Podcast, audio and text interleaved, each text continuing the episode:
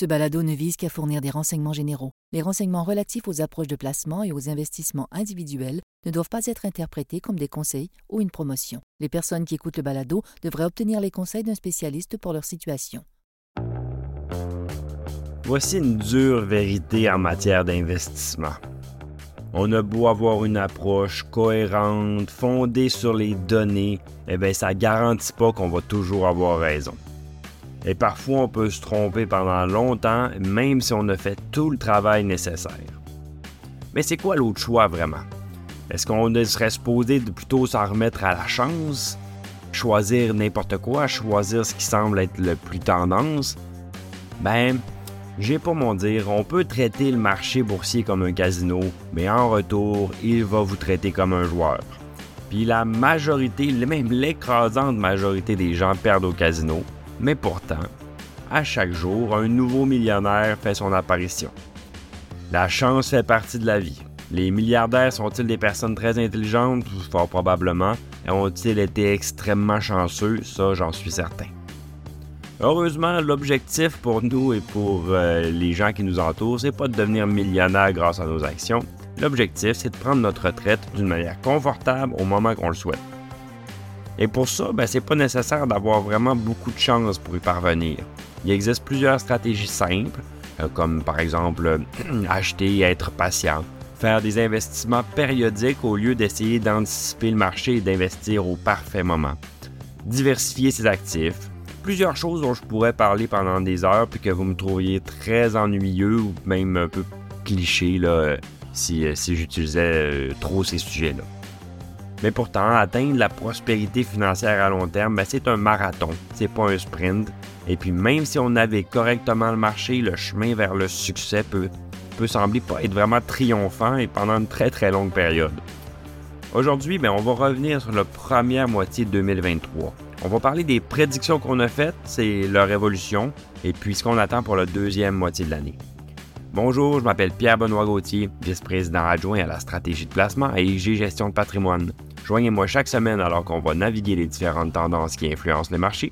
C'est la semaine du 19 juin et encore une fois, les marchés sont en mouvement.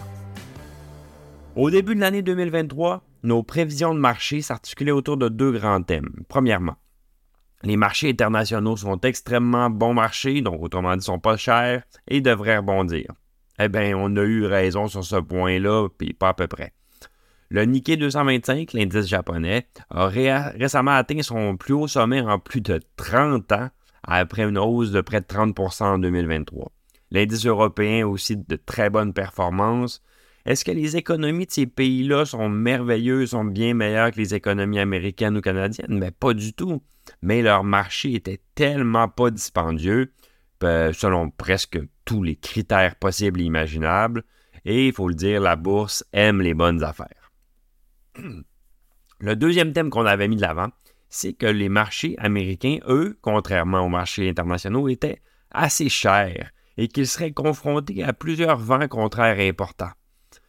Ben aujourd'hui, euh, le SP 500, donc le principal indice américain, il est en hausse de 15% au 19 juin on peut penser qu'on s'est trompé sur ce point-là. Mais par contre, si on regarde vraiment ce qui s'est produit, je vais nous donner euh, un, peu le bénéfice du doute parce que on disait qu'on aurait euh, de nombreux vents contraires. Eh bien, imaginons là, que notre équipe euh, avait mis la main sur les journaux de la première moitié de 2023 et puis je vous partage quelques défis qu'on a eus. Plusieurs banques américaines ont fait faillite la guerre en Ukraine ne fait que s'empirer. Et même à un moment donné, depuis le début de l'année, pendant à peu près un mois, les gens spéculaient et s'inquiétaient si les, États-Unis allaient carrément faire faillite, avaient faire défaut sur leur dette. Donc, je pense qu'on va convenir que ça, c'est en effet des, des vents contraires assez importants. Mais M. Marché euh, agit d'une manière euh, toujours euh, assez mystérieuse. Et puis, le, un chatbot d'intelligence artificielle qui a été lancé en novembre 2022, eh bien, contre toute attente, a propulsé le Nasdaq vers son meilleur début d'année de tous les temps avec une hausse de 35% en 5 mois. Qui aurait pu prévoir ça? C'était pas sur le, radar de grand monde. C'est la beauté du marché boursier. On ne sait pas ce qu'on ne sait pas. Donc les risques et les événements les plus redoutés ou les plus attendus sont généralement pas ceux qui finissent par avoir le plus d'importance. Actuellement, le sentiment est en train de changer radicalement. Le marché passe de la peur à l'avidité. C'est pourquoi les questions qu'on reçoit changent beaucoup. Quand on a commencé 2023, les gens nous posaient des questions sur la récession, sur l'inflation, sur les taux d'intérêt, sur comment les gens allaient payer leur hypothèque. Aujourd'hui, les gens nous demandent est-ce qu'il est trop tard pour entrer dans le marché? Est-ce que je devrais acheter encore de l'intelligence artificielle? Est-ce que le Nasdaq est trop cher? Les gens ont peur de manquer la fête. Notre réponse, par contre, n'a pas beaucoup changé. Oui, on est toujours confronté à une récession qui devrait être atténuée par la vigueur du marché de l'emploi. Oui, les valorisations sont encore très étirées aux États-Unis, surtout par rapport au reste du monde. Et on pense toujours pas que les bénéfices vont être particulièrement élevés d'ici la fin de l'année. Par contre, ça ne veut pas dire qu'on va qu'on recommande de se retirer complètement du marché américain. C'est loin d'être le cas. Parce que les, décisions d'investissement, c'est pas binaire, c'est pas tout ou rien. Mais on va quand même continuer à prendre des profits, à encaisser des bénéfices sur nos classes d'actifs qui ont le mieux performé et rééquilibrer nos portefeuilles en faveur des classes d'actifs qui sont les moins chères. Ça a été dit que depuis le début de l'année que la performance du marché était tirée par une poignée d'actions, ce que nous on appelle les huit poids lourds.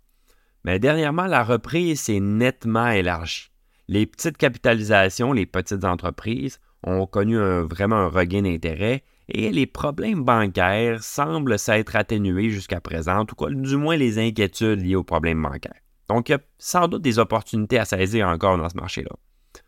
Le premier semestre de 2023 a dépassé toutes les attentes. Si les rendements globaux ralentissent au second semestre, ils pourraient très bien ralentir pour ce qui a le mieux performé au premier, mais s'améliorer pour ce qui a le moins bien performé.